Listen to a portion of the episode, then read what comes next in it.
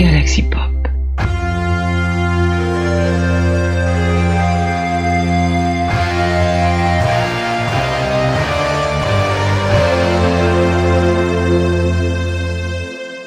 Bonjour, bonjour à toutes et à tous et bienvenue dans cette nouvelle émission de Trek in Storia.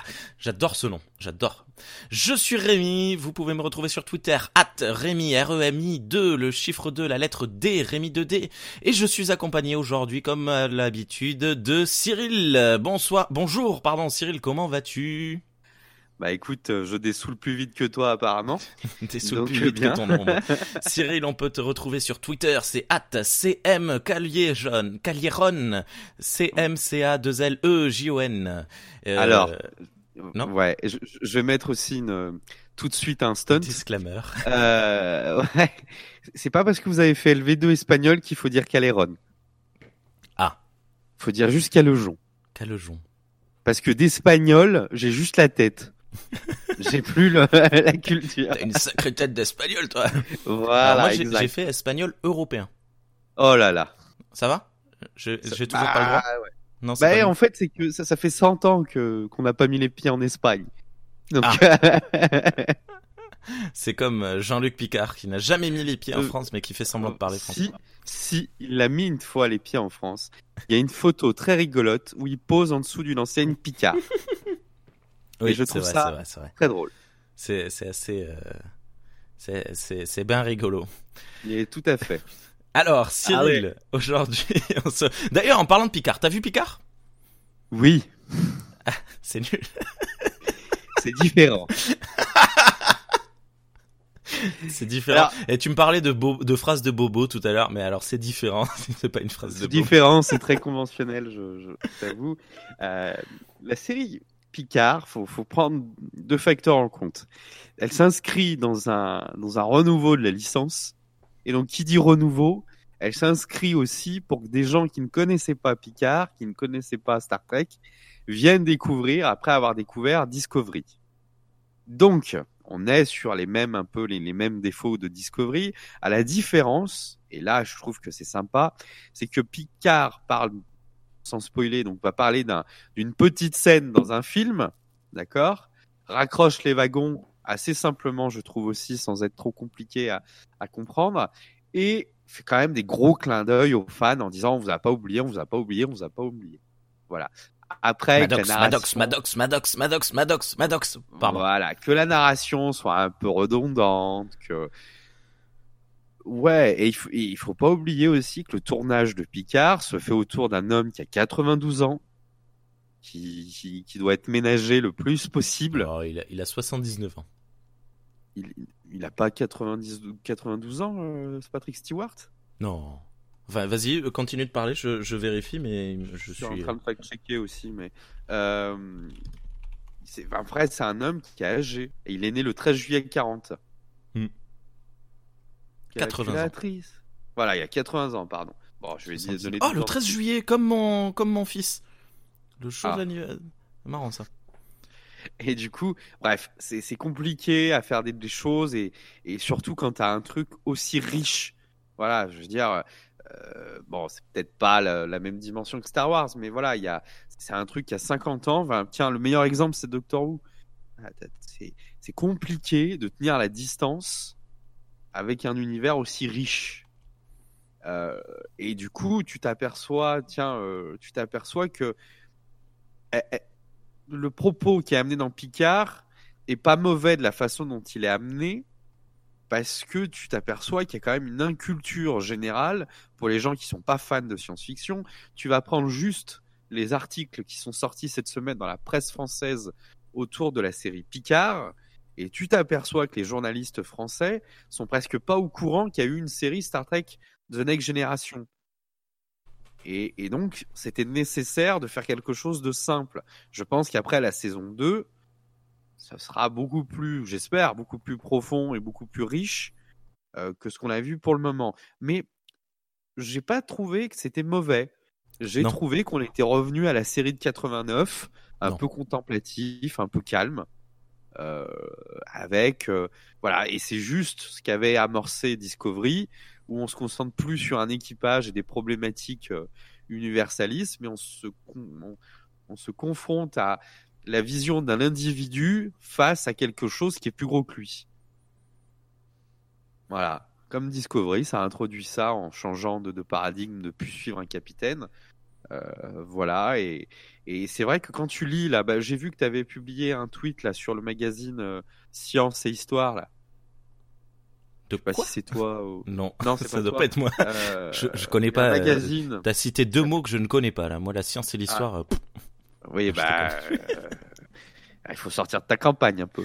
euh, Science et Histoire, c'est un magazine qui essaye souvent de raccrocher les wagons entre euh, de la fiction et de la, de la science. Et ils en ont sorti un spécial Star Trek là. Et euh, les articles étaient intéressants, mais tu sentais que ils, ils, ils avaient pas approfondi la chose tellement c'était vaste. Donc des fois il y avait des approximations qui étaient euh, notamment sur le capitaine Lorca, alors que c'est récent, euh, donc tout ça pour dire que la, complexité là de, des scénaristes de vouloir faire quelque chose de nouveau euh, est relativement compliqué quand tu as un univers aussi étendu. Voilà. Mais on en reparlera tout à l'heure dans les questions. Il y avait beaucoup de questions qui. Alors c'est bien que tu nous parles des questions, mais avant de nous parler des questions, dis-nous tout. Quel est le sujet du jour? Ah aujourd'hui on va parler de religion euh, dans Star Trek. D'accord. Dans les, tu veux dire euh, ces, ces personnes qui vouent un culte à Jenny Roddenberry et qui veulent euh, absolument que toute l'humanité s'unisse euh, envers et contre tous? Non, sachant que la vraie religion c'est la scientologie, on va pas se le cacher. Ah, j'ai eu peur, j'ai eu peur que tu nous dises des conneries. Ah ok, c'est bon, c'est bon, c'est bon, on, est, on est potes on va parler de, spiritualité au niveau de Star Trek. Et ce qui est intéressant, c'est que Star Trek, c'est une série de science-fiction où, l'humain a, dépassé, soi-disant, euh, tout ce qui est, euh, tout ce qui est euh, culte et, tu sais, je, suis en train de chercher le mot. tout ce qui n'est pas logique, tout ce qui n'est pas prouvé par la science, donc la religion, c'est la foi, c'est des choses qui peuvent pas être prouvées, et c'est assez intéressant de voir qu'il y a quand même des pans entiers d'arcs narratifs qui sont euh, qui sont dédiés à, la spiritualité dans Star Trek. D'accord. Très très très très intéressant. Merci beaucoup d'amener ce sujet sur la table. Mais avant tout, pour vous élever. Avant tout, euh, tu l'as rappelé au début de l'émission, on va parler des questions. Les questions, je vous rappelle, si vous voulez nous en envoyer, vous pouvez le faire soit sur Twitter, je lance un appel à chaque fois, sur euh, Facebook, je lance un appel à chaque fois, et sur Discord, le Discord de, c'est mon Discord, j'ai oublié le nom, P1P2R et Star Trek pour les nuls, euh, dont vous avez les liens en note de l'émission. Euh, oh, on a un petit peu euh, moins de questions que d'habitude, mais euh, il y en a certaines qui vont être assez longues à traiter. On va partir directement. Allez, on a beaucoup de questions de, de préférence aujourd'hui, donc on va alterner. On va faire une question de préférence. Marc sur Facebook, Marc ancien de Parlons Trek, nous pose la question qui est le meilleur capitaine de l'Enterprise? Archer, Pike, Kirk ou Picard qui c'est donc que tu préfères, euh, Cyril? Alors, euh, celui que je préfère, euh, bah, moi, c'est Picard. Et après, hmm. ce qui est communément admis, c'est que Picard est, vraiment le, représentant de Starfleet. Ouais, de cette humanité du 24e siècle. Il n'y a pas photo. Archer, c'est un, enfin, un pionnier, donc il a, lui, bâti les règles au fur et à mesure de ses conneries. Il est super cool. Voilà, donc c'est une autre. Voilà, il n'est pas capitaine de, la fédération, donc c'est différent. Et puis, ben, Kirk, c'est un cowboy, quoi. Hmm. Un cowboy, euh, il, va sur une planète, il tire son coup dans tous les sens. Oh, et, euh, et, il pose, il frappe avant de poser des questions. Hein. C'est la définition de, de, Kirk. Donc, euh, c'est pas un super capitaine. C'est un super aventurier. C'est un super personnage à suivre, mais c'est pas le meilleur capitaine de, de, de, l'Enterprise, voilà. Et, et Pike, au final, on le connaît très peu parce qu'on l'a vu un petit peu dans Discovery, mais c'est tout. Oui, on l'a vu un peu dans les films. Dans les films, mais en version KTL. Il a toujours un peu le même rôle, voilà. Oui, C'est-à-dire une, une, figure paternelle, soit un coup pour Spock, soit un coup pour, euh, pour Kirk, quoi. Euh, juste, euh, je, je, me permets de rebondir sur Kirk euh, qui tire son coup euh, sur la planète. Je, je vais juste citer Dragor que vous pouvez entendre dans le dans le podcast Star Trek pour les nuls, qui expliquait et je trouve ça super joli comme explication que Kirk on, on le représente souvent comme un un chopper de meufs, tant pis, on va utiliser les mots tels qu'ils sont. Euh, mais en réalité, il fait ça, il est plus manipulateur, c'est-à-dire qu'il il, euh, il manipule euh, les femmes quand il y en a besoin. Donc déjà pas tout le temps, pas aussi souvent qu'on le dit. C'est comme les Rothschild d'ailleurs, il y en a pas si souvent qui meurent. Et euh, et, en fait, on, voit ça comme un, dragueur, un, attrapeur de filles, mais en réalité, il n'est pas tant que ça. C'est juste qu'il manipule les femmes en les séduisant pour arriver à ses fins. Ce qui est pas forcément mieux, mais, mais euh, là où Riker justement serait un peu plus dragueur euh, au sens propre du, du terme. Bref. Ok. Euh, question de technique précise. La série Picard, ça c'est XP XP78 sur le Discord qui nous demande la série Picard se déroule-t-elle dans l'univers Prime ou dans la Kelvin Timeline? Bah dans, alors, elle se déroule dans l'univers Prime, clairement, mais elle hmm. parle de ce qui découle et ce qui va créer la Kevin Timeline. C'est-à-dire que donc, on le sait maintenant, et du coup, la série Picard nous a confirmé que c'était canonisé. Le comics Countdown, qui raconte les événements avant le début de, du film de J.J. Abrams. Donc là où Spock et Picard n'arrivent pas à arrêter Nero après la, destruction de, enfin la, destruction donc de Romulus, voilà. Et là, donc, Picard nous apporte un, une histoire supplémentaire en nous disant que Picard a œuvré pour récupérer et sauver un maximum de Romuliens euh, pendant que Spock tentait de, trouver une solution. Et, on nous donne un peu plus d'informations. Donc, ça confirme que la KTL existe dans une dimension alternative et il y a de grandes chances que les grands plans sur les cinq prochaines années soient d'unifier les deux timelines. Ah bon? Ouais.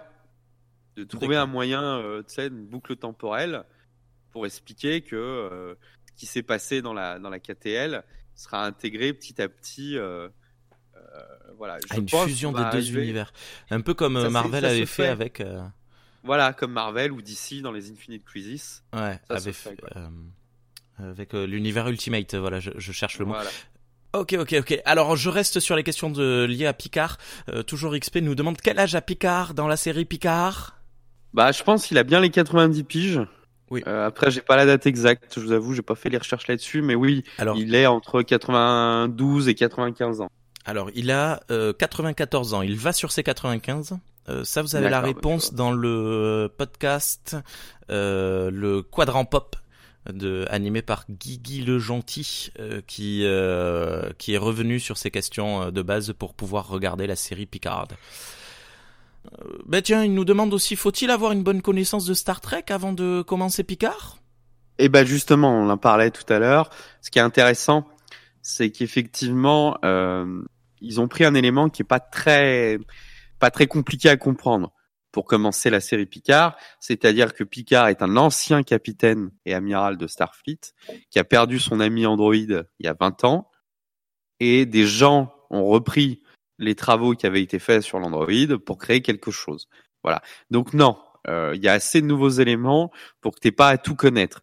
Mais c'est comme pour Doctor Who, c'est comme pour pas mal de choses. Euh, tu peux rater des références que tu comprendras peut-être plus tard en regardant les autres films ou les autres choses. Mais tu n'as pas besoin d'avoir tout vu, justement. C'est intéressant pour ça.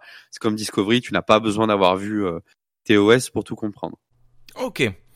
Euh, la référence, pardon, la référence à la planète Romulus dans le film Star Trek de J.J. Abrams, c'est-elle la même que dans la série Picard? On t'a un petit peu expliqué déjà. Voilà, oui, oui, c'est ça. Et ils ont voulu raccorder les wagons. Et je pense qu'on va aller là, de plus en plus là-dessus sur euh, tenter d'unifier tout ce qui n'était pas cohérent. Euh, Enterprise avait essayé de le faire euh, sur sa dernière saison. Et euh, on va aller plus là-dessus parce que bah, maintenant les gens font des recherches et gueulent quand c'est pas cohérent. Quoi. Donc ils vont aller là-dessus. Euh, ben justement, allez, dernière petite question liée à Picard. Euh, XP termine en nous demandant au final, mais qu'est-ce que c'est que la KTL La Kevin Timeline. Ça, Alors, la expliqué un Kevin peu dans la première émission, il me semble. Ouais, mais pour faire très simple, dans le film de J.J. Abrams, un vaisseau venant de l'univers de Picard, venant du futur, du futur de Spock et de Kirk, attaque le vaisseau où les parents de Kirk sont dans le vaisseau et la maman de Kirk arrive à terme de sa gestation.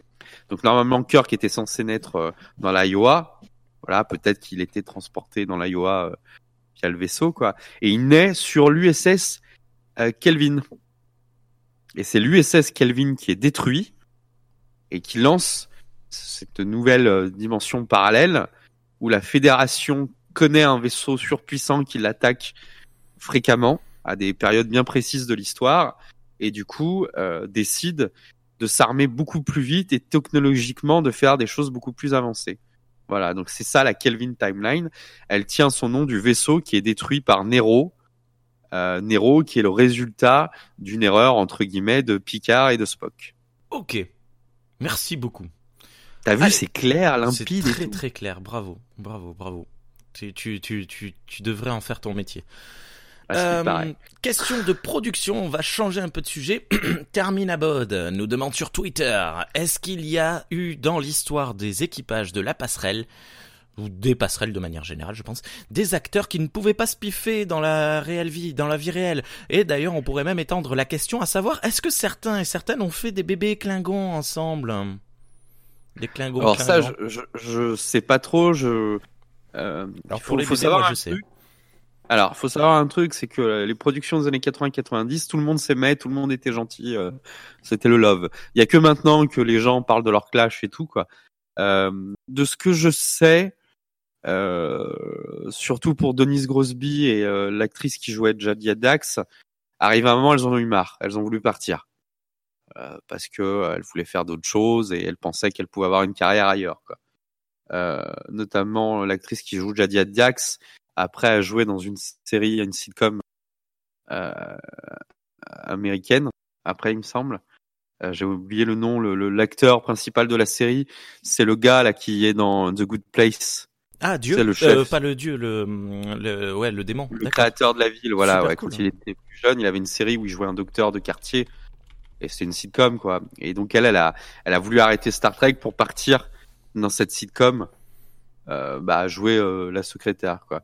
Denise. Grosby aussi, elle voulait essayer d'autres choses dans le théâtre et elle est partie au bout de la saison 1 de TNG. Au grand dame de, de Patrick Stewart d'ailleurs, euh, qui, qui, qui trouvait que c'était une des seules sérieuses sur le plateau. Quoi. euh, mais euh, après, oui, je sais que Jaja Dax s'est mariée, euh, l'actrice pardon, Terry Farrell s'est mariée avec le fils de Leonard Nimoy. Oui, pour revenir, voilà, 20 ans plus tard, se marier avec. Je, je sais plus comment il s'appelle. Ouais, j'ai oublié aussi le nom, son prénom. Euh, après, est-ce qu'il y a eu des mariages en interne, des gens qui... Bah ouais, euh, les mecs étaient enfermés euh, pendant 7 ans, 24 heures sur 24 sur le même plateau. Je pense qu'il y a des affinités qui se sont créées, des inimitiés aussi, mais ils ont toujours été très professionnels, les Américains, quoi. Alors, Alexander Fadigue, euh, qui joue le, le docteur euh, Ouais. Euh, de, de Deep Space Nine, et Nana Visitor euh, se sont, ont eu un enfant ensemble. D'accord. Euh, Baker, la série dans laquelle a joué Voilà. euh, Terry Farrell. Terry Farrell après euh, Deep Space Nine. Ok, merci beaucoup. Je t'en prie. Question de goût. Un certain Rémi 2D sur Twitter nous pose la question. Pardon, quel super pseudo que, que voilà. Quel est votre docteur favori? Bah, Doctor Who. Trop de cul. Ok. Bam Ouais. Non, Non. j'aime bien le Lequel? Quelle personnage. itération de Doctor Who Ah, euh... Moi ah, moi je suis plutôt euh, Team Tennant, mais... euh, c'est David voilà, quoi. Tennant. Ouais, voilà. Ok. C'est le 11, c'est ça? Je sais pas, je, je connais qu'un On seul. me confirme euh, dans la celui salle qui- que c'est le 11. voilà. Merci le- l'audience. Ok, Alors, alors attends, euh, l'audience me parle. Oui. l'audience me parle. ah, 10 c'est 10. Elle, y a, elle me dit, voilà, 10 c'est 10. Tennant, 10 c'est 10. Ah, d'accord.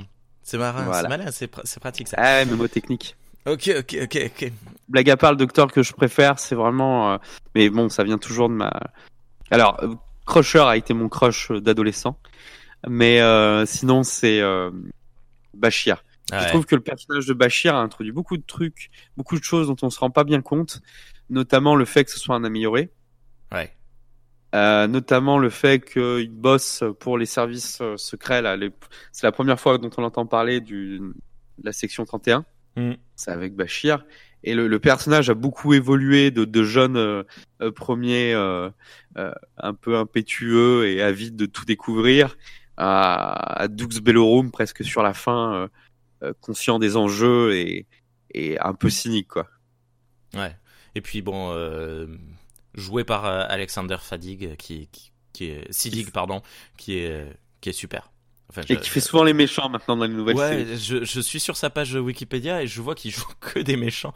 Il joue dans Gotham, il joue Ra's al Ghul. Ça lui va trop Oui. bien. C'est fou. Et il jouait aussi dans une série de, de- ouais, anglaise de, de voyage dans le temps, un peu à la Sliders là.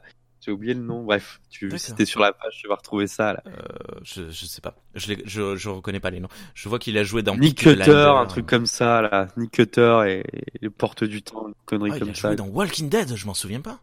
Ah bah. Non non, mais c'est un acteur qui est qui, qui tourne sa bosse quoi. Et euh, je crois qu'il a joué aussi dans pas Game of Thrones? Si, dans Game of Thrones. Et alors moi, quand je l'ai vu apparaître dans Game of Thrones, c'était, euh, j'étais là, Ah, ça va être génial. Et son personnage, il- son personnage est cool, mais il sert à rien. Bah bah, écoute. Il, il jouait un prince euh, ben, arabisé, euh, voilà, et forcément arabisant, et, et qui avait une classe monumentale, mais qui meurt de suite et qui sert pas à grand chose.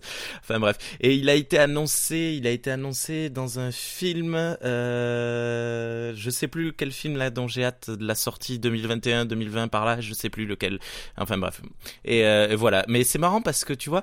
Euh, souvent sur les réseaux sociaux, quand on parle de, de docteur, euh, il y a c'est le HMU qui ressort, euh, le, le docteur de Voyager, ou euh, ou euh, comment s'appelle-t-elle Tu viens de le dire, euh, Beverly Crusher. Crusher.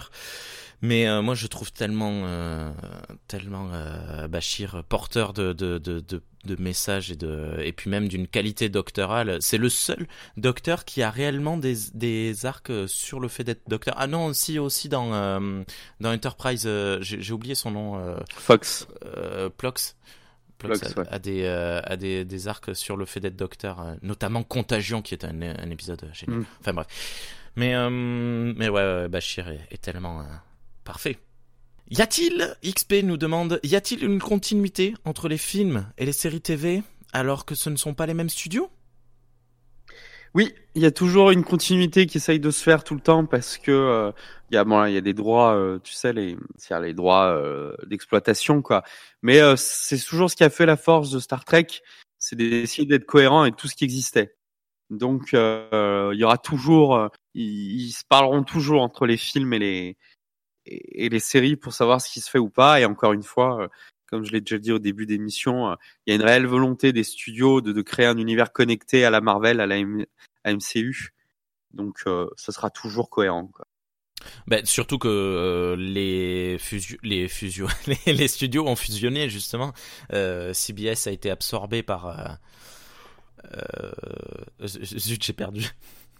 Continental? Euh, non ouais. pas Continental. Universal. oh le mec il a un po- il a trois podcasts sur Star Trek. euh, Je crois que c'est ouais, Universal, non? Euh, non non c'est euh, Paramount. Paramount. Paramount. Euh, Pour info, là, sur Star Trek Online, par exemple, il y a deux nouvelles missions qui viennent de sortir où la Seven of Nine de Picard rencontre euh, l'héroïne de Discovery. Donc, euh, une série à Amazon qui rencontre une série euh, Netflix. Ah ouais et ouais mais eux ils s'en foutent ils font ce qu'ils veulent sur les jeux vidéo. Et, et ben non, ils, bien. s'en foutent. ils font avec ce qu'on leur permet de faire. Ouais. Et du coup, Tiens. ça a été permis. Ouais. C'est qu'ils reprennent l'image. Je, te rajoute une petite question. Il y a des trucs euh, comme ça qu'on sait qui ne qui ne pourront pas arriver dans euh, dans euh, dans euh, online? Par Pour le je sais moment, pas, peut-être qu'ils n'ont pas les droits d'avoir Archer ou je je je sais pas. Ah, mais il y a Archer dans Online. Ouais. Il y a Archer, hein, on a eu la campagne. euh, Non, non, il y a, il y a tout. Euh, Il y aura peut-être des crossovers un peu fantaisistes du genre La planète des singes ou. Oui, non, non. Mais- On n'a pas, on n'a pas de questions sur la planète des singes. Vous me décevez là, le public aujourd'hui. Euh, question de noob à nouveau. Kyle Reese nous demande Est-ce que vous pouvez m'expliquer, comme si j'avais comme si j'avais 5 ans, comment et pourquoi les Vulcains sont divisés en deux people, Vulcains et Romuliens? Euh, bah, J'ai sorti un épisode sur les Romuliens, l'histoire des Romuliens. Oui. S'ils veulent l'avoir, il me semble. Euh, en gros, très simplement, il y a 3 ou 4 000 ans, les Vulcains sont un peuple violent euh, qui passe son temps à se taper les uns avec les autres et ils ont été proches de la de l'extinction euh, euh, avec une guerre civile. Arrive un bonhomme qui s'appelle Surak qui leur dit moi j'ai la solution à tous, vous fermez vos gueules et vous écoutez. Et, euh, et du coup ils suivent les enseignements de Surak. Euh, voilà la logique, donc expurger ses émotions pour ne, pour ne raisonner qu'en logique. Ça leur a pris 2000 ans à peu près pour assimiler le, le concept. Entre-temps, durant cette période-là, d'autres Vulcains n'ont pas été d'accord avec les enseignements de Surak. Donc ça c'est euh, ou alors certains pensaient que c'était de façon trop rigoriste qui s'était appliqué et bref. Du coup, une faction euh, de Vulcains a décidé de partir, euh, de se trouver une nouvelle planète ou faire ce qu'ils faire ce qu'ils voulaient quoi. Et ils se sont fait appeler donc les Romuliens, euh, notamment en arrivant sur la planète Romulus avec sa lune Rémus. Voilà. D'autres Vulcains ont créé des sociétés médiévales ou agraires sur d'autres planètes. Picard en rencontre pas mal d'ailleurs dans son vaisseau sur la première mission là de, de Star Trek TNG quoi. Mais mhm. voilà, ça vient de là. Euh, alors moi j'ai deux questions du coup qui se rajoutent. Euh, pas deux questions, mais si une, une vraie véritable question. Qui est devenu Rémus en fait? Que, que, sont devenus les, les Rémusiens? Ou les Rémis euh, Bah je pense qu'on va le voir là dans le film Picard. On voit que les Romuliens se sont organisés et essayent de, de redevenir une puissance euh, euh, galactique les Rémiens font partie de, des Romuliens, quoi. C'est-à-dire que même si certains décident de faire leur vie à côté, euh, ils restent quand même. Euh... Enfin, ils sont, assimilés, quoi. Hein. Voilà, ils sont assimilés. Euh... Enfin, euh, si je dis pas de bêtises, depuis Enterprise, on n'a jamais eu la moindre référence aux, aux, aux Rémusiens. Est-ce que, euh, est-ce que à part dans les films, à part dans Star Trek Nemesis, ouais, on, ah les a rarement vus. On les a mis dans Nemesis, on les a vus dans Enterprise une fois, et depuis plus rien. On voit pas des Romuliens dans Discovery? Des Romuliens, je sais pas, mais des Rémusiens, non. Hein. Il me semble en avoir revu, alors peut-être dans le jeu. Dans, oui, dans STO sûrement, mais. Mais euh, il me semble en avoir revu des, des Rémusiens, mais de façon très discrète. Peut-être dans Enterprise, mais de façon très discrète. Euh, genre, euh, ils appuyaient sur des boutons en fond de, en fond d'image, quoi. D'accord. Ok. Mais je suis pas sûr. Hein, je... Euh, et alors, je me permets de relayer une petite théorie bah, qui vient du, du, fameux podcast dont je parlais tout à l'heure, du Quadrant Pop. Euh, c'est Romain, un des Romains, je sais plus lequel, qui, qui, qui propose ça et qui disait euh, à la base de Picard, donc les, les Romuliens sont super vénères, ils détestent la technologie, tout ça, machin et euh, il y a des synthétiques, tout ça. Et il disait peut-être, peut-être qu'on va avoir un retcon de la de l'existence des Romuliens et, et, qu'en fait ils ont découvert qu'ils avaient été créés par les Vulcains et que ce sont des êtres synthétiques, un peu comme on avait pu avoir euh, dans le final de Battlestar Galactica, la, saison, la série de 2009. Comment? J'allais dire, ça fait très théorie à la, à la Battlestar Galactica. Quoi. Et, euh, et qu'en fait, ils sont super énervés. C'est pour ça qu'ils détestent à ce point la, la technologie, le, pas le Talchiar, mais la nouvelle, euh, nouvelle euh, théorie du complot qu'ils ont créée. Bref. Hein. Et je trouvais l'idée intéressante. Alors après, dans, dans cette idée-là, si on veut continuer, on sait que comment il s'appelait le Shinzon, faisait partie donc d'un programme de clonage de certains officiers de la fédération. Ouais. Et je crois qu'il le dit dans le film qu'il y avait plein de programmes comme ça qui visaient euh, à avoir un, un bouton d'arrêt de la fédération s'il fallait en avoir un. Quoi. Ouais. Donc euh, voilà. Après, euh, je t'avoue que ça m'étonnerait même pas aussi que ce soit un complot des Vulcains. Again. ok. On verra, je sais pas. Les euh. Mais euh, je vais bientôt faire une vidéo sur ma chaîne YouTube, une théorie que, je, que sur laquelle je, je, travaille un petit peu, qui explique qu'en fait la Kelvin Timeline commence en fait dès l'épisode où les où Archer découvre les Borg. Ok, ça m'intrigue. Ouais. Tu as gagné euh, une je suis en vue train de déjà. bosser et un dessus. like. Ouais, je suis en train de bosser dessus parce que euh, je pense pas que ce soit fait exprès, mais on pourrait euh, raccorder les wagons comme ça. Quoi. D'accord. Intéressant. Intéressant, très intéressant. Oui. Bon. Question de goût, XP nous demande que pensez-vous des doublages et des traductions françaises? Eh ben, elles sont pas mauvaises. Ouais. Elles sont un peu, des fois, ils ont pas les bons mots, surtout sur les séries euh, comme Enterprise. Euh, après, elles sont pas mauvaises parce qu'on a grandi avec. On n'avait pas forcément les VO, donc on a peut-être euh, une affection particulière. Alors moi j'ai pas grandi du tout avec, mais euh, euh, les voix, les doublages euh, français, je, c'est compliqué pour moi parce que j'ai découvert la série, les séries en, à ce moment-là, quand j'ai découvert les séries, euh, quand j'ai découvert Star Trek, je regardais déjà en, en, en les, les, les, oula, j'ai du mal à parler. Je regardais déjà les choses en version originale. Et du coup, l'autre fois, là, il y a, on peut l'entendre sur le, le, podcast il y a deux ans, un an, un an et demi par là, j'ai, euh, j'ai regardé euh, TNG en version française parce que je le faisais découvrir à ma sœur qui ne peut pas euh, regarder en version originale. Et, hum, et c'était, c'était assez compliqué, euh, TNG en, en version française. Après, les sous-titres, ben, les, les, les sous-titres, euh, voilà, on le sait, ils font, du- on, on en a déjà parlé dans, dans nos deux précédents épisodes, dans nos trois précédents épisodes. Il y a du, du un peu de, de tout et n'importe quoi. Il n'y a pas vraiment de continuité. euh, distorsion, warp, tout ça, ça, ça se mélange et tout. Mais Ouais. bon, euh, ça, se comprend, on, on comprend tout euh, facilement. Après, euh, les versions euh, françaises, je, je sais pas. Peut-être que récemment, ça s'est amélioré. Je, je- Les traductions. Ouais. T'as regardé un peu Discovery en version française ou pas? Oui, oui, je regardais en version française, euh, Ouais. je t'avoue. Euh, ouais, ouais, c'est toujours la même voix, c'est toujours, euh, c'est toujours bien fait. euh. Non, je, je les trouve pas dégueux. D'accord. Ok. Non, Mais mais- Parce que j'ai grandi avec ces voix-là, quoi. Je veux dire, la, la voix de Worf, je la reconnais parce que de, de Star Trek TNG à DS9 et dans les films, c'est toujours la même. Ouais. Voilà. Bah, en, en version originale aussi, hein, c'est toujours. Oui, tu me diras, ah oui. Ok, Kyle Reese nous demande pourquoi les vaisseaux Enterprise sont-ils aussi célèbres? Y a-t-il d'autres vaisseaux de Starfleet aussi emblématiques? Et bah parce que c'est souvent le vaisseau amiral de la flotte, c'est-à-dire que c'est souvent le vaisseau qui est le, technologiquement le plus avancé. Porte-drapeau. Voilà. Et euh, donc le- l'Enterprise D, c'est le c'est le vaisseau qui est le plus avancé dans sa dans sa génération. Le C non parce que c'est un classe ambassadeur et qu'il fait partie d'une longue flotte de classe ambassadeur. Comme le B, par exemple le B, ben le, le plus connu c'est celui de Sulu. C'est l'Excelsior. Ouais. Euh, Bah, L'Excelsior est pas mal connu. hein. Ouais, mais pas. Euh, tu vois, l'Enterprise, il y en a un aussi qui est du même modèle euh, que l'Excelsior Oui, c'est vrai. et pas très connu.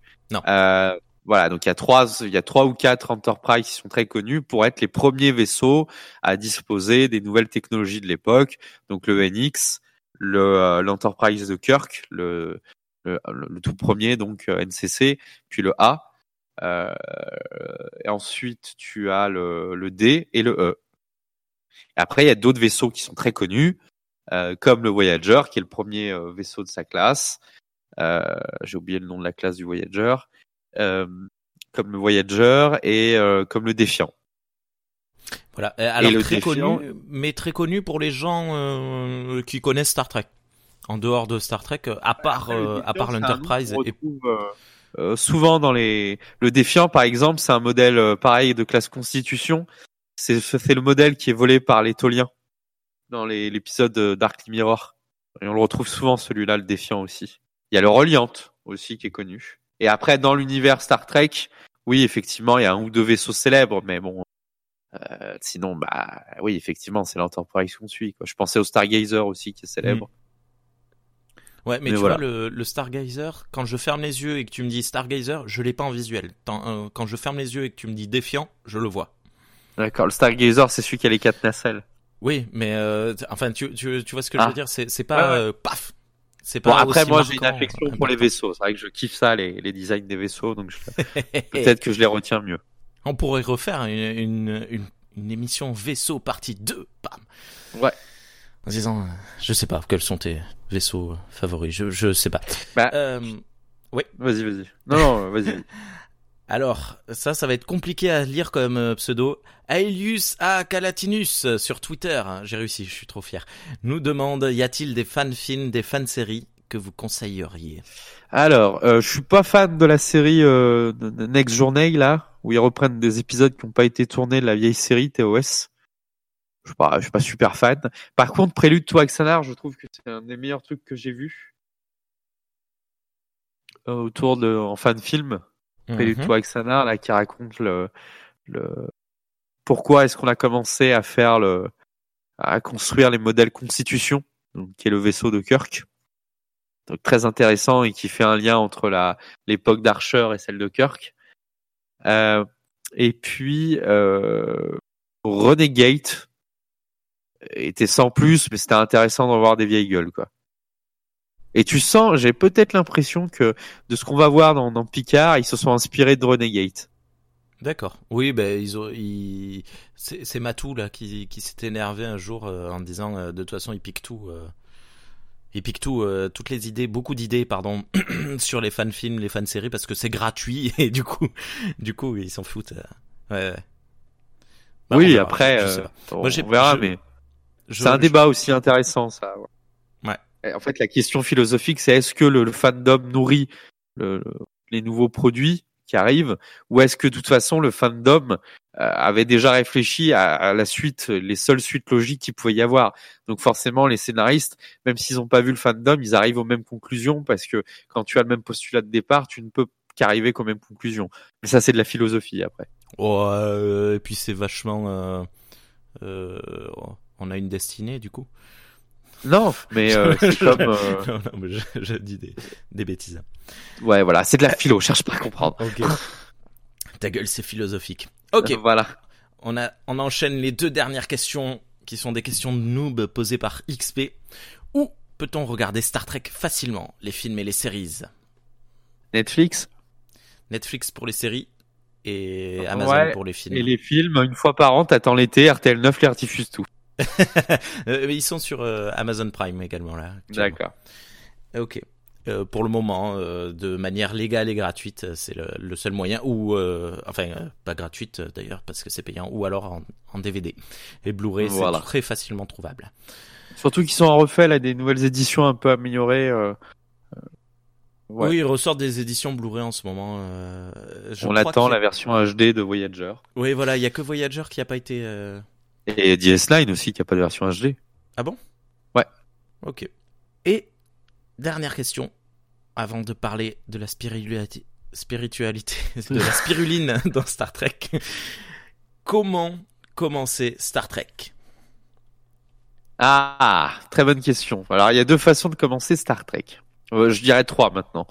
Euh, soit tu regardes que les films, et après en regardant les films qui sont un, tu vois, un concentré de, de, de trekisme, tu te dis bah je veux en savoir plus et, et pour chaque film tu vas regarder euh, les séries euh, donc euh, TOS et puis après euh, TNG. Ça peut être intéressant. Et après il y a plusieurs ordres. Alors il y a l'ordre de production où tu regardes les séries comme elles sont sorties. Ça peut en rebuter pas mal, vu la narration. Et après, tu as l'ordre, et je trouve qu'elle est intéressante. euh, alors, elle est intéressante dans un certain point. Tu as l'ordre chronologique. Hmm. C'est-à-dire que tu commences par Enterprise, tu tapes un peu dans TOS, pourquoi pas Discovery entre les mieux. Et je pense que c'est moins violent.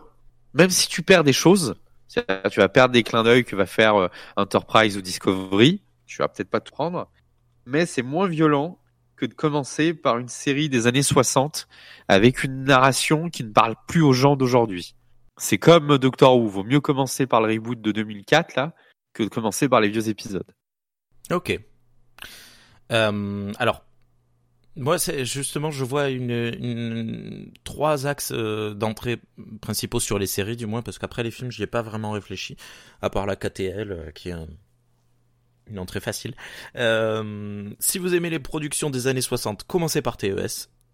Si vous avez peur des productions des années 60, mais que vous aimez ce qui s'est fait dans la jonction euh, 80-90, allez sur TNG. En sachant que c'est peut-être un peu difficile au tout début, mais ça passe très rapidement.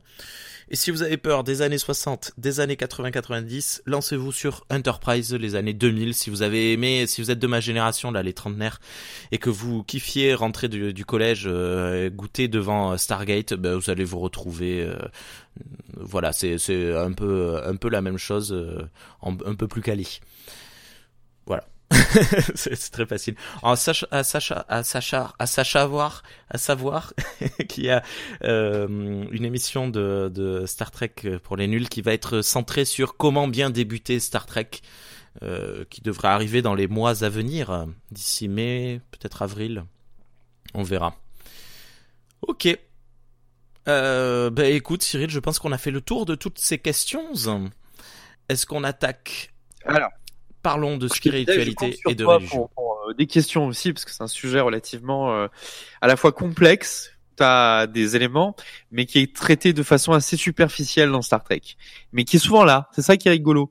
C'est-à-dire que euh, on pourrait se dire que des explorateurs qui vouent un culte à la science pourraient n'avoir que faire de la religion, et on découvre qu'en fait la religion, c'est quelque chose qui est très présent dans Star Trek, notamment dans DS9, on va en parler, et pas de façon et de façon assez rigolote. Pour faire très simple, les, les premiers rapports qu'on a avec la religion dans Star Trek, c'est souvent quand ils arrivent vers une culture qui est moins avancée technologiquement, et c'est pour se moquer. Enfin, c'est pour se moquer, c'est pour dire voilà, regardez les gens, ils croient à des choses, ils ont la foi sur certaines choses, euh, et dès qu'on leur met la science, ils comprennent qu'ils ont fait fausse route depuis tout ce temps-là, quoi. Voilà. Mais ça, c'est une version très euh, euh très années 60-70 euh, très pro-nucléaire qui euh, qui veut défaire Dieu à, tout prix. Et euh, voilà. Après, dans TNG, avec le, le, développement des personnages Klingons, on a des rituels. On a de plus en plus de rituels Klingons on t'explique la, la nature. On en avait un peu déjà avec les Vulcains, mais ça restait de l'ordre anecdotique. Mais avec l'arrivée de Worf, il nous explique régulièrement tous ces rituels. Et il a une relation, il a une, une phrase qui est assez rigolote sur les dieux euh, Klingons DS9. Il dit voilà, nous aussi on avait des dieux, mais on les a tous tués parce qu'ils apportaient plus de problèmes que qu'ils résolvaient de, de, problèmes quoi. Voilà. C'est une vision très nordique, ça, il me semble, non? C'est pas, ouais, c'est ouais, pas, euh, c'est pas les dieux nordiques qui ont tous été massacrés parce qu'ils leur cassaient les pieds.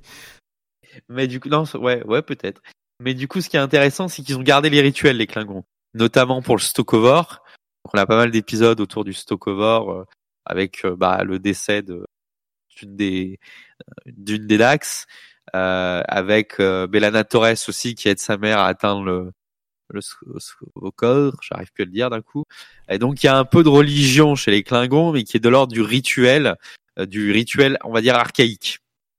Et alors, il faut le faire parce que ça a toujours été comme ça, quoi. Dis-moi. Et, et, surtout qu'on nous présente, ben, quand euh, Bellana Torres euh, aide sa mère à atteindre le Stovokor, eh bien, on nous le présente concrètement. Donc, dans l'univers Star Trek, euh, le Stovokor existe. Existe. C'est dingue. dingue. C'est fou ça. Ouais, ouais. L'enfer, euh, l'enfer Klingon existe. Pareil, Spock quand il meurt dans Star Trek 2, la colère de Khan. Ouais, c'est Star Trek 2, la colère de Khan. il meurt D'accord? Même si son corps après est recréé sur Genesis, il y a quand même un rituel religieux qui est fait pour sortir l'âme de Spock du corps de McCoy. Dit comme ça, c'est dégueulasse. pour le remettre dans le corps euh, rénové de, du, du, jeune Spock. Mais alors tu vois, je, je trouve que c'est un peu moins euh, surprenant parce que euh, il y a toute une, ben, à la fin de, de la colère de Khan, on voit Spock fusionner son esprit avec McCoy et ça on sait que c'est une capacité physique des Vulcains de pouvoir fusionner leur esprit. Et du coup, euh, on récupère l'esprit pour le mettre ailleurs. Donc je, ouais. enfin, il y a quelque chose. Euh, on pourrait se dire, tu vois, c'est un schéma cellulaire, un fonctionnement des, des ouais, collections. Mais pourquoi alors est-ce qu'il y a un, rite religieux dans dans le 3 mais parce qu'il y a eu toute une manière pour le faire euh, dans ce sens-là. Euh, lui, il est arrivé, il a mis ses deux doigts dans le cul de McCoy, hop, t'as mon ah, âme. Et après, non mais attends, j'exagère un peu, mais et après, il faut la, prêtresse de machin, il faut être dans tel temple de trucs pour pour le faire T'as vu tout ce qu'ils ont besoin de faire pour pouvoir se reproduire, les Vulcains Alors c'est des gens pouvoir intégrer leur esprit. Enfin, bon, des gens ouais. Mais euh, mais euh, il y avait quand même une explication euh, pas peut-être pas scientifique mais physique. Tandis que le coup du Stovokor quand même j'étais j'étais euh, sur l'océan. Ah mais ouais, Bon, c'était voilà. Voyager. donc- hein. Et donc, alors, et avant Voyager, on a DS9. Et, euh, et DS9 est intéressant là-dessus, notamment à cause de la présence de deux rites religieux ultra présents. Et tu vas te marrer quand tu sauras le deuxième. Le premier, c'est les Bajorans, bien sûr, avec les prophètes. Donc ces entités cosmiques qui influencent l'histoire de Bajor euh, et qui ont influencé, vous verrez pour ce l'histoire de la station DS9. Donc les Bajorans les voient comme des dieux, euh, la Fédération les voit comme des entités cosmiques euh, de la même importance que Q. Or, les Bajorans ont, toute- ont développé toute une spiritualité autour des prophètes. Et c'est l'axe de l'histoire de DS9, c'est-à-dire les prophéties.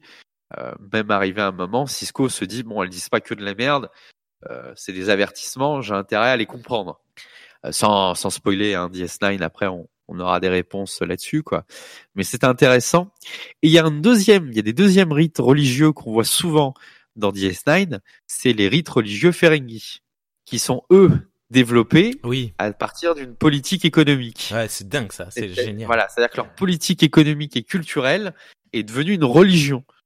Et on s'en aperçoit pas, mais ils pensent souvent à, à comment, voilà, euh, le trésor divin. Ils parlent souvent du trésor divin, des commiseurs priseurs célestes, euh, du, de l'exécuteur béni. euh, Ouais. euh, il faut qu'ils vendent des morceaux de leur corps pour pouvoir euh, intégrer leur paradis euh, céleste Oui.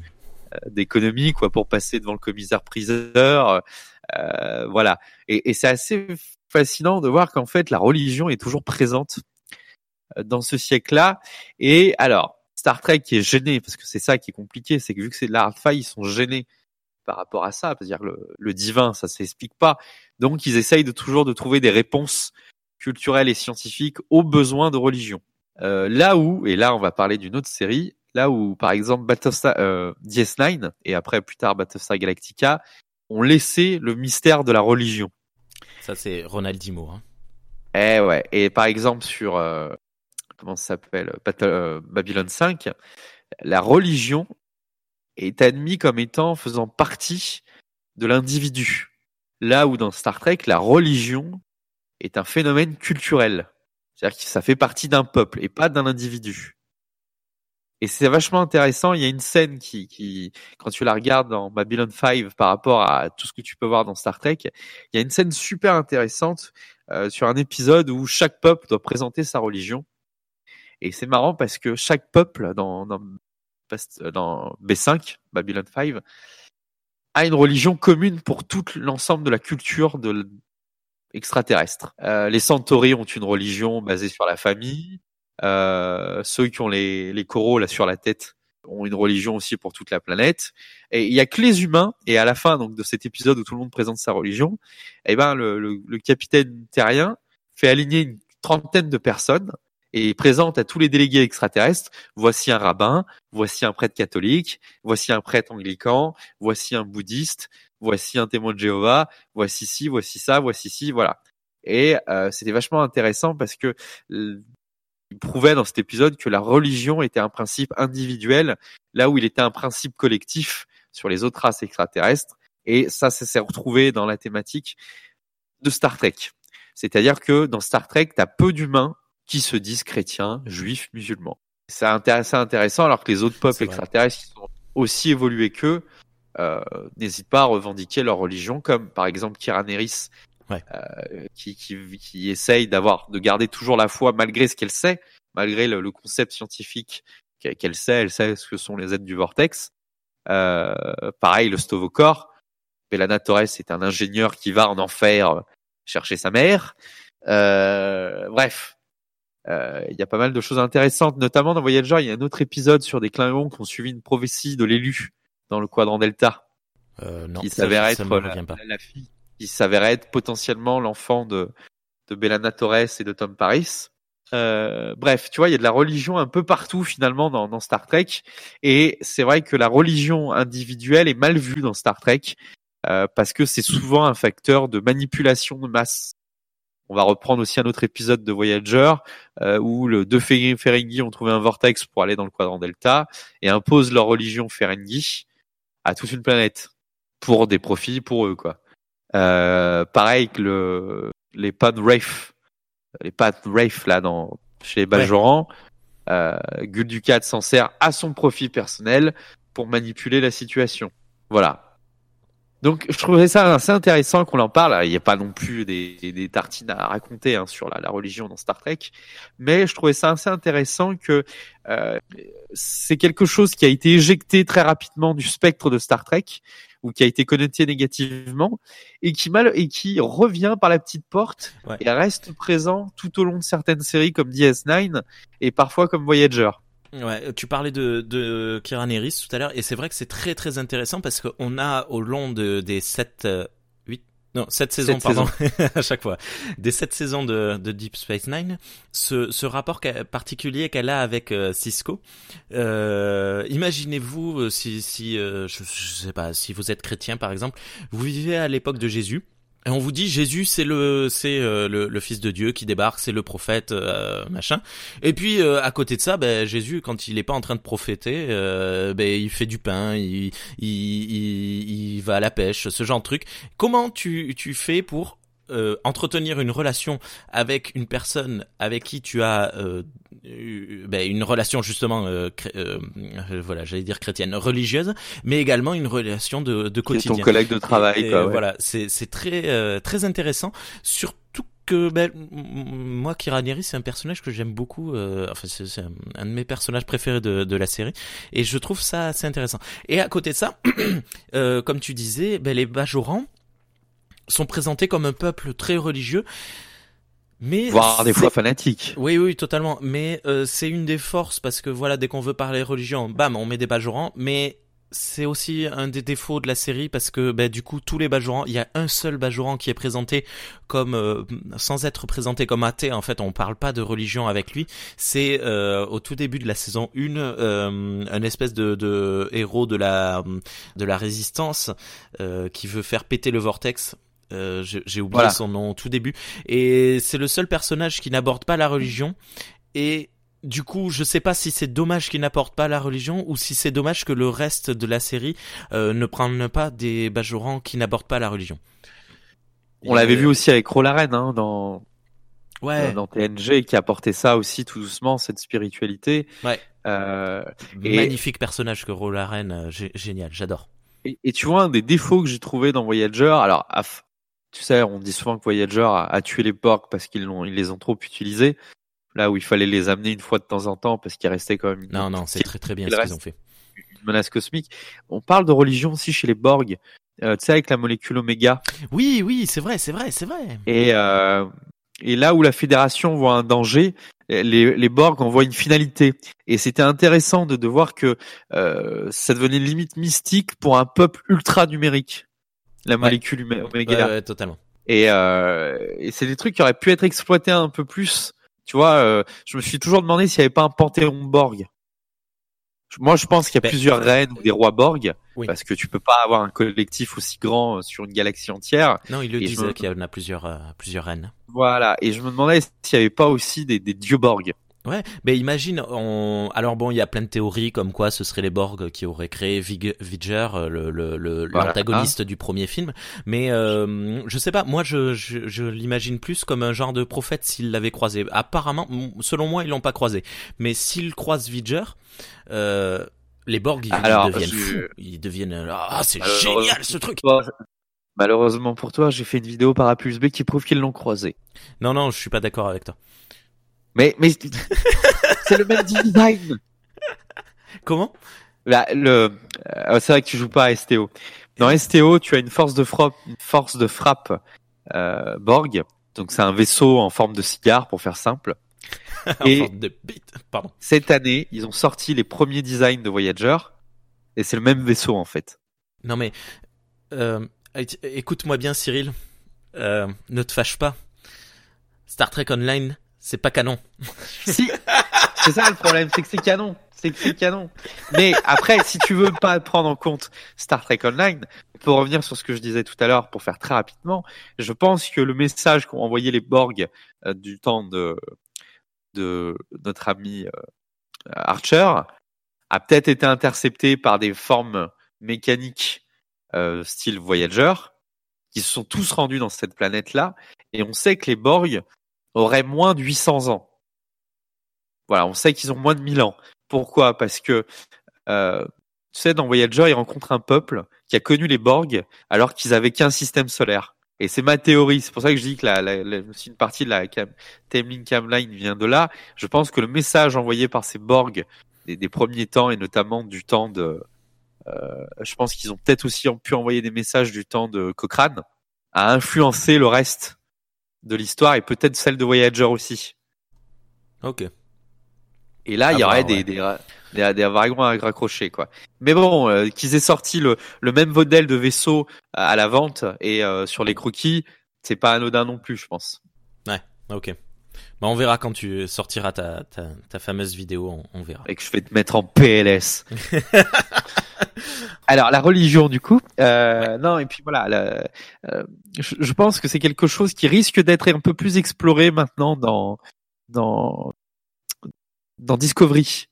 Ah ben ça, de toute façon, dans Discovery, tout le monde a une destinée, tout le monde euh, a un début et une fin qu'il doit atteindre absolument parce que Kurtzman, pardon, parce que euh, parce que voilà, hein, c'est euh, ça c'est Pike, c'est le, j'ai jamais vu, je Pike, tu lui mets un col rond, c'est soit un moine, soit un, soit un, ça y est, j'ai perdu, soit un pasteur, hein, c'est.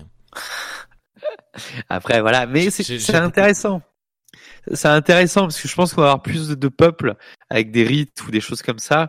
Et euh, et puis bah euh, ça prend en compte aussi le, le fait que euh, souvent tu avais l'impression que Starfleet uniformisait tout le monde que c'était euh, tout le monde finalement pensait pareil. Et d'introduire ça ça fait voir qu'il y a une vie après Starfleet. Alors après je suis d'accord avec toi par exemple dans Picard ou même dans Discovery je, je trouvais que la vie était trop organique ou trop c'est pas le fait qu'il y ait des coucheries qui me gênent, mais c'est le fait que ça devient prééminent. C'est-à-dire qu'on revient à des basiques, quoi. Faut qu'on bouffe et faut qu'on baise, quoi. Mais euh, alors que des choses plus, euh, tu, vois, Picard était intéressant parce qu'il avait des des passions. Riker aussi. Ouais. Il aimait le jazz. il aimait le jazz. Génial. J'adore ces épisodes où on le voit faire de la trompette, du euh, de la trompette, saxo, du, du, saxo. Tu sais que mon épouse et mon beau-père font du saxo, hein, donc je, je sais ce que c'est, mais bah je suis bête. Désolé. Mais j'adore, c'est génial. Tu vois les, les gens vivre, euh, ils ont, ils existent voilà, plus Picard, concrètement. Il est fan euh, d'archéologie, il est fan de certaines choses. Euh, ça, c'était intéressant. Euh, Crusher, elle reprend des études pour devenir capitaine. des euh... fantômes, pardon. Quoi? Elle des fantômes. Ah bon? Mais oui, Crusher. Ce brosa là?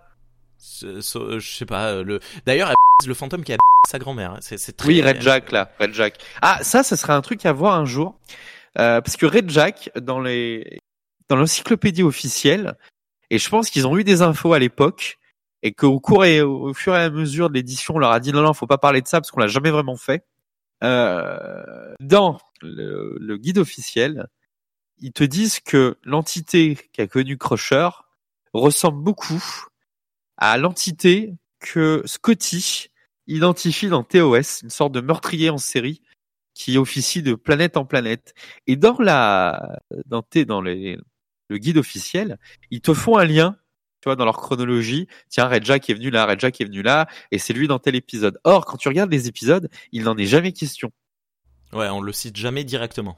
Et voilà. Or, je pense qu'ils ont eu une info à l'époque, et qu'on leur a dit, non, non, mais vous avez mal compris, ou vous êtes avancé sur un truc qu'on n'a jamais confirmé que je ressorte les dossiers, mais quand j'étais gamin et que je disais ça, je me disais mais j'ai jamais vu ça, quoi. Je comprends pas, j'ai jamais vu. Alors je me suis dit à l'époque c'était peut-être un problème de, de trad.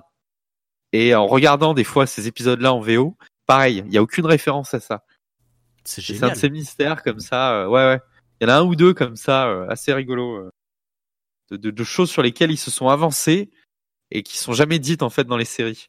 Ah mais c'est c'est ça c'est génial la théorisation des des bah, ouais bon c'est un guide officiel mais c'est des fans quoi c'est j'adore ça moi. En fait la, la, dame qui a fait les guides officiels qui a qui a fait ça c'était la dame qui s'occupait de l'archivage des costumes des décors des vaisseaux et et des euh, ah oui donc c'est assez logique ces ces réflexions Et, et, du coup, quand elle a ressorti ça aux États-Unis pour qu'on lui a demandé d'en faire un magazine, vu que c'était une archiviste, elle a sorti les trucs au fur et à mesure. Et je pense qu'ils ont eu accès à des choses et que plus tard, ils se sont rendus compte qu'ils auraient pas dû en parler, quoi.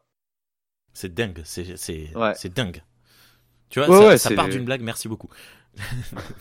Voilà, il y a toujours un peu de culturel. Mais bon, pour revenir à la De religion, Turel, pardon. voilà, pour revenir un peu à la religion, euh, il y en avait pas tant que ça dans dans les autres séries. C'est vrai que ça revient maintenant parce que on a une époque qui se reveut avec un regain de, de religiosité, et c'est assez marrant de voir que, euh, euh, par exemple, de tout maintenant on fait une religion. Il y en a qui te disent qu'il y a une religion geek, euh, il y a des gens qui te disent qu'il y a une religion de de, de ci, de ça. Camelot. Euh, voilà, tu vois. Et, et, et en fait, c'est ce besoin qu'ont les gens à croire à quelque chose qui les dépasse eux-mêmes. Et Star Trek, c'était déjà ça à la base. C'est-à-dire que Star Trek, c'est l'histoire de, de gens qui viennent de différentes planètes et qui pensent qu'il y a quelque chose de supérieur, qu'il y a une mission supérieure. Donc, par exemple, à la Fédération, c'est promeut la paix, l'exploration, la recherche et la connaissance. Et, c'est en soi-même une religion, en fait. C'est-à-dire que le, le jusqu'au boutisme de Star Trek, notamment dans DS9, pose un problème à Cisco qui, se voit souvent, on lui dit, les, par exemple les maquisards lui disent, mais quelle est la différence entre l'orthodoxie des Borg et celle de la Fédération? Parce que quand on n'est pas de la Fédération, on est l'ennemi. Quand on pense pas comme la Fédération, on est l'ennemi. Donc c'est quoi votre différence entre euh, vous qui vous disiez scientifique et une religion? C'est Ouais, quoi entre votre voilà c'est c'est c'était intéressant. un petit peu, mais ouais, ouais, c'est. Non, ils exagèrent pas. Mais C'est si- c'est vrai que la fédération, quand tu penses pas comme elle, quand tu ne penses pas, Picard là, l'a bien fait voir là, l'épisode d'hier là, l'épisode 2. On lui refuse. Alors bien sûr, il y a le complot, blablabla, mais on lui refuse de revenir au service de la fédération parce qu'un pendant un temps, il s'est rebellé en disant non, vous pouvez pas penser comme ça, c'est pas possible de décider qui doit vivre ou mourir. Et après, on revient après sur des thèmes entre la politique et, le, le réel et des choses comme ça, mais la, la fédération n'admet pas qu'on refuse ses principes.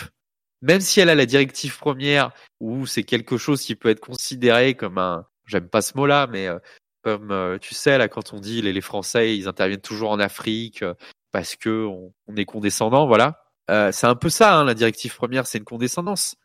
Qu'est-ce qui l'emmerderait de d'aider des gens à pas se taper 500 ans de guerre pour évoluer plus vite? Non mais c'est vrai, on pourrait voir les choses comme ça. Une- Et ouais, la fédération a des fois des dogmes, c'est des dogmes hein, de la fédération, qui font que les capitaines qui ne pensent pas comme elle sont mis au banc de la- la- de, de la société. Euh, L'épisode quand euh, Janeway rencontre l'Equinox dans Voyager, quand l'USS Voyager rencontre l'USS Equinox, et l'USS Equinox, le capitaine a fait le choix lui de protéger son équipage plutôt que le choix de suivre les indications de la fédération, les préceptes de la fédération. Là où Janeway préfère les préceptes de la fédération à son équipage. Et elle, elle le juge, elle maltraite son équipage à la fin et elle, veut presque le tuer.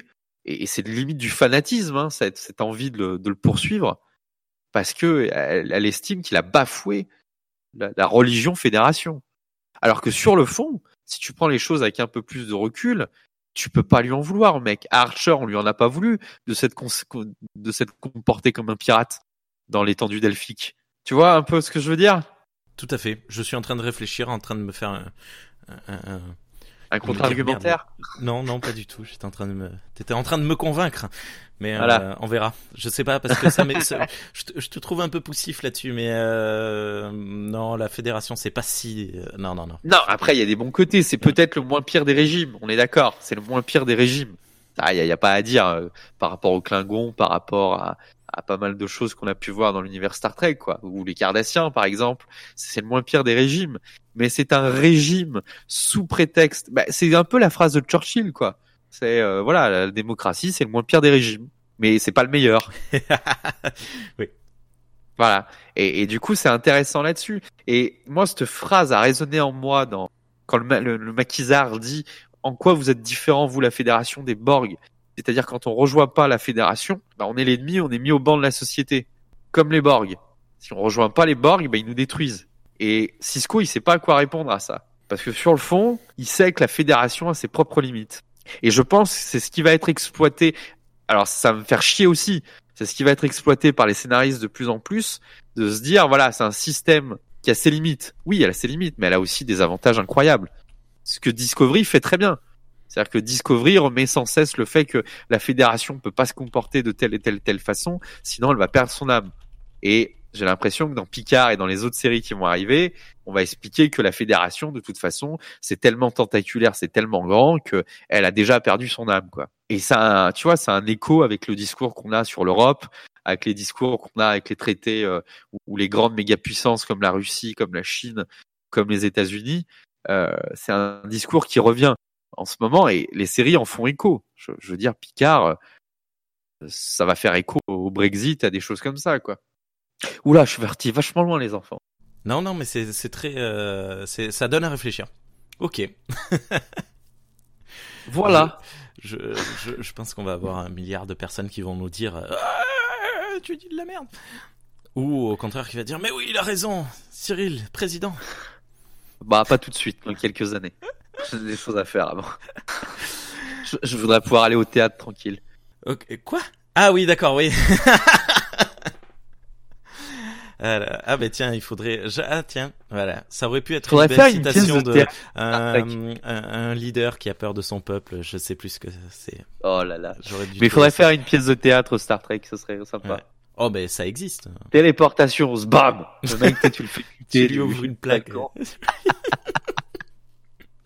N'importe quoi. Ok. Ben, est-ce qu'il y a d'autres choses que tu voulais apporter à propos de la Bah, religion là, sur la religion, non, je pense qu'on a, on a à peu près fait le tour. J'essaye de, de m'en rappeler. Mais ouais, ce qu'il faut retenir, c'est que c'est souvent, euh, dans Star Trek, ils essayent souvent de l'expliquer. Alors Mm. que dans d'autres séries comme Battlestar Galactica, euh, tu vois, dans BSG, c'est la suite logique de toute évolution intelligente, la religion. Voilà. Euh, et ça fait partie du cycle de la vie. Religion, destruction, science, religion, destruction, science, quoi. Euh, c'est intéressant là-dessus. Euh, et je pense que peut-être que Picard va évoquer ça, tu vois, le fait de créer la vie, de créer la vie, le- les synthétiques qu'on a vus. Euh, Est-ce que ça nous donne pas une responsabilité? Est-ce que les, les androïdes ne rêvent pas de moutons électriques? Euh, Je pense qu'on va revenir là-dessus. Et je sais pas si tu as vu dans Star Trek Picard, la, la scientifique qui vient donner des infos dans l'épisode 2 est en train de, de feuilleter un livre d'Isaac Asimov, Nous les robots. Ouais, ouais, ouais. ouais. Je pense que ça va un peu parler de ça. Ce qui avait été en fait très peu fait dans TNG. On avait un personnage comme Data et finalement les lois de la robotique et tout avaient été très peu évoquées quoi. Ben, parce qu'il les a dépassés totalement. Et ça, ça aurait pu être super intéressant quoi. quand il a fabriqué euh, sa facile. fille, sa première fille là. Ouais, Lal. Ah, je sais pas si c'est trop facile. Qu'est-ce qu'elle est. J'adore cette. Enfin bref. Ouais, cet épisode, mais après tu tu passes ton temps À pleurer. aux. Voilà. Ah là là. Euh, ok. On a, ouais, voilà, je, je, si un petit rappel dans TOS, euh, on avait euh, l'explication des- des- de nos dieux euh, romains. J'allais dire romuliens. Oui. Nos dieux romains avec euh, qui euh, who mourns for Adonais. Et ben, et j'ai toujours trouvé ça intéressant et Ouais. je crois que Stargate s'en est beaucoup servi là-dessus de Oui. cette idée que les extraterrestres en fait étaient nos premiers dieux parce qu'on comprenait pas euh, ce qu'on voyait et c'est pour ça que souvent la directive première euh, c'est pour pas que les, les gars de la fédération se prennent pour des dieux quoi. Euh, c'est intéressant mais c'est encore un côté négatif des choses. Euh, Ça m'a fait marrer parce qu'hier là je me suis regardé Supergirl là, les nouveaux épisodes et Léviathan le- les nouveaux méchants la Léviathan ce sont des extraterrestres qui sont sur Terre depuis des millions d'années et qui décident du bon vouloir euh, qui, qui organisent des extinctions de max. Donc, ils ont détruit les dinosaures, ils ont détruit ci, machin et trucs. Et quand ils trouvent que la Terre va trop loin, ils, ils font un petit déluge ou un truc comme ça, quoi. Et c'était marrant parce que les, les gens les prenaient pour des dieux, alors que non, c'est juste des, des mecs qui ont une technologie de fou furieux, quoi. D'accord. Mais, euh, moi, hier soir, j'étais en train de regarder un épisode de Deep Space Nine dans lequel euh, Kira dit euh, c'est l'anniversaire de l'arrivée du du prophète euh, et euh, du coup, elle est en train de prier euh, pendant son repas. Et c'était chouette parce qu'il était juste à côté d'elle, le prophète, et il voulait pas aller à la fête euh, justement. euh, Cisco, du coup, il est allé euh, dans le quadrant gamma, donc carrément changé de cadran pour éviter de, de participer à cette fête. Alors, pour finir là-dessus, t'as vu aussi que la religion, et c'est ça qui est intéressant dans le truc, la religion est organisée dans Star Trek aussi comme une œuvre politique. C'est-à-dire qu'arrivé un moment dans Star Trek DS9, très rapidement, on fait comprendre que toute la religiosité, tout ce qui est religieux dans, dans DS9 est aussi politique. Oui. Totalement. Mais d'ailleurs, le, le gouvernement de Bajor ne sert à rien. C'est plutôt euh, le, le chef voilà, la euh, qui religieux. décide. euh, Ouais. Voilà, le CAI. euh, euh, très vite, Ducat essaye euh, d'influencer le, le CAI pour arriver à ses fins. Là, c'est intéressant, tu vois. Mais encore une fois, c'est un côté assez euh, néfaste Ouais. de la religion qui, qui est mis en avant, quoi. Mais là où, par exemple, ouais, dis-moi. De- non, j'allais juste dire le, le seul personnage, le seul Kai, le seul leader religieux euh, positif, ben, il, il meurt euh, assez rapidement. euh, C'est euh, Alors, et t'as les Vulcains qui ont une religion plutôt philosophique, finalement. Tu vois, qui Ouais. ont des temples, qui font de la méditation. Et c'est justement euh, la, la différence, c'est une religion qui ne se mêle pas trop de ce qui se passe. Sauf dans euh, Enterprise, tu aperçois que certains ordres philosophico-religieux ont influencé depuis des milliers d'années euh, la culture euh, vulcaine pour dévier les principes de Surak, en interdisant notamment le, la, la fusion mentale et tout ce qu'ils considéraient comme euh, comme impur quoi. Donc on est encore une fois sur de la religion mauvaise. Ouais. Ouais, tu sais quand euh, T'Pol retrouve les premiers enseignements de Surak, tout ça quoi. ouais, euh, mais euh, ouais, ouais, ouais, c'est vrai que finalement à chaque fois ou presque. C'est quelque chose qui est plutôt négatif.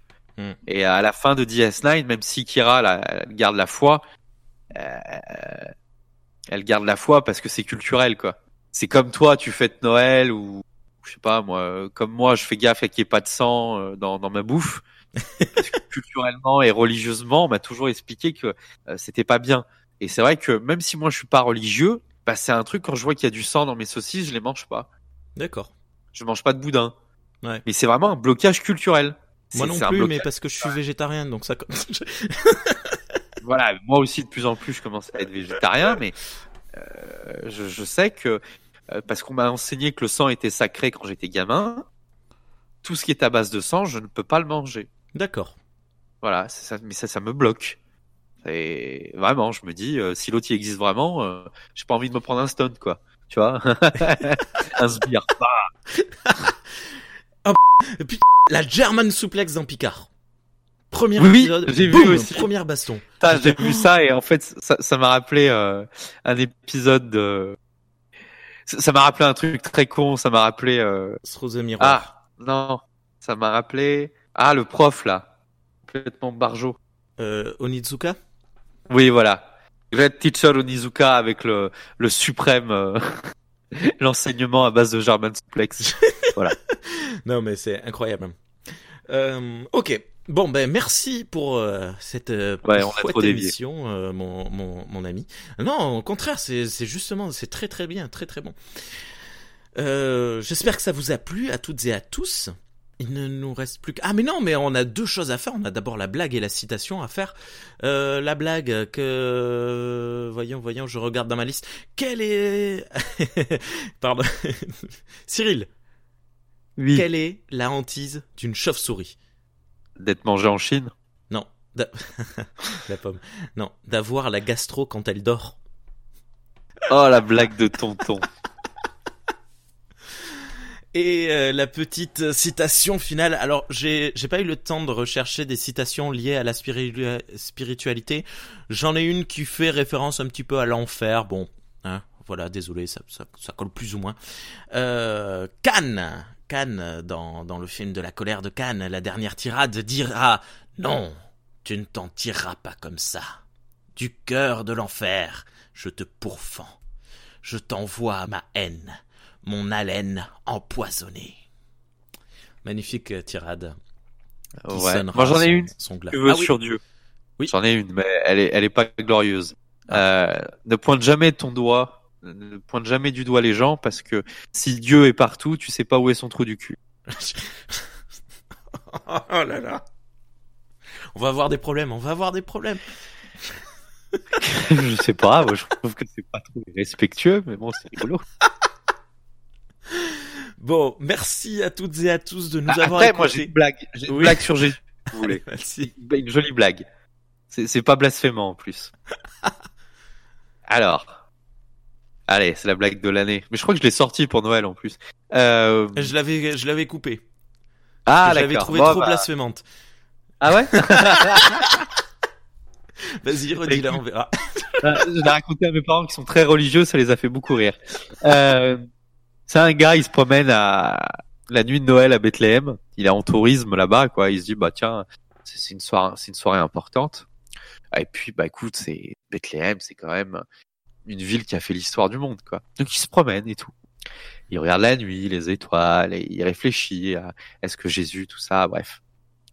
Et là, il voit un mec au fond, avec un âne, une charrette, et une femme posée sur la charrette. Ok, bon, bah c'est peut-être des acteurs qui refont la, la scène de, de Bethléem. Et, là, cet homme qui est à côté de la charrette l'interpelle. Dit mon bon ami, écoute, euh, ma femme va bientôt accoucher. On n'a pas beaucoup de sous. On cherche un endroit propre où elle pourrait se reposer avant qu'on continue notre voyage. Et le, le badaud, il fait oui, d'accord, vous êtes des acteurs, c'est très bien, vous faites ça très bien. Mais bon, vous n'avez pas me la faire à moi. Et le monsieur lui dit, mais je ne comprends pas ce que vous me dites. Je cherche vraiment une auberge ou quelque chose de propre, une chambre d'hôtel où nous pourrions passer la nuit euh, avant de reprendre la route. Et puis je pense que peut-être que ma femme va coucher euh, ce soir, il faut faire quelque chose. Et le monsieur, le badaud, il fait, oh, bah, arrêtez de me prendre pour un con. Arrive à un moment, euh, vous allez me dire que votre femme, elle s'appelle Marie. Et le monsieur, il fait, mais comment vous savez? Ah, arrêtez vos conneries, vous, c'est Joseph. et, mais oui, comment vous savez, vous nous connaissez, vous êtes envoyé par, par, par le Seigneur? Il lui dit, mais arrêtez de vous foutre de ma gueule, et votre fils, il va s'appeler Jésus. Et là, Joseph se fâche, il se raidit d'un coup, et il lui dit, mais monsieur, respectez-nous, nous ne sommes pas des Portugais.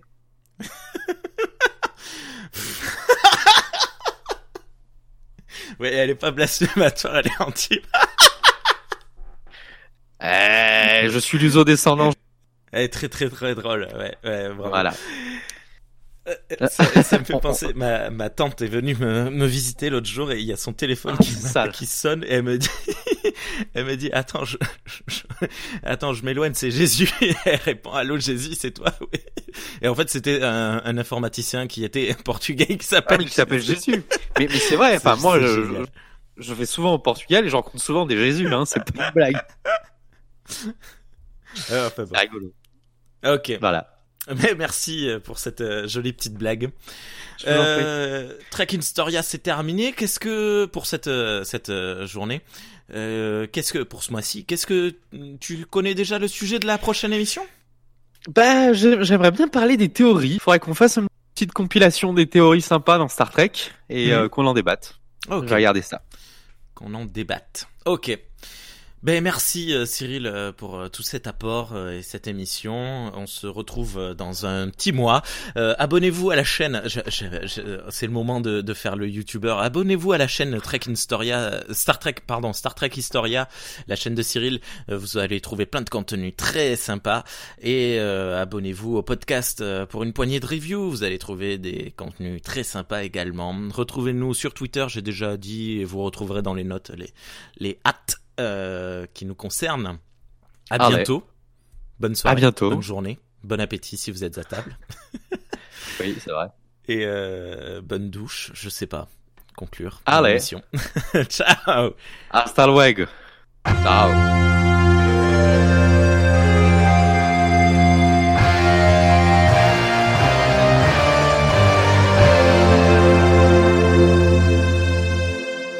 Galaxy Pop. Galaxy Pop. Galaxy Pop. Galaxy Pop.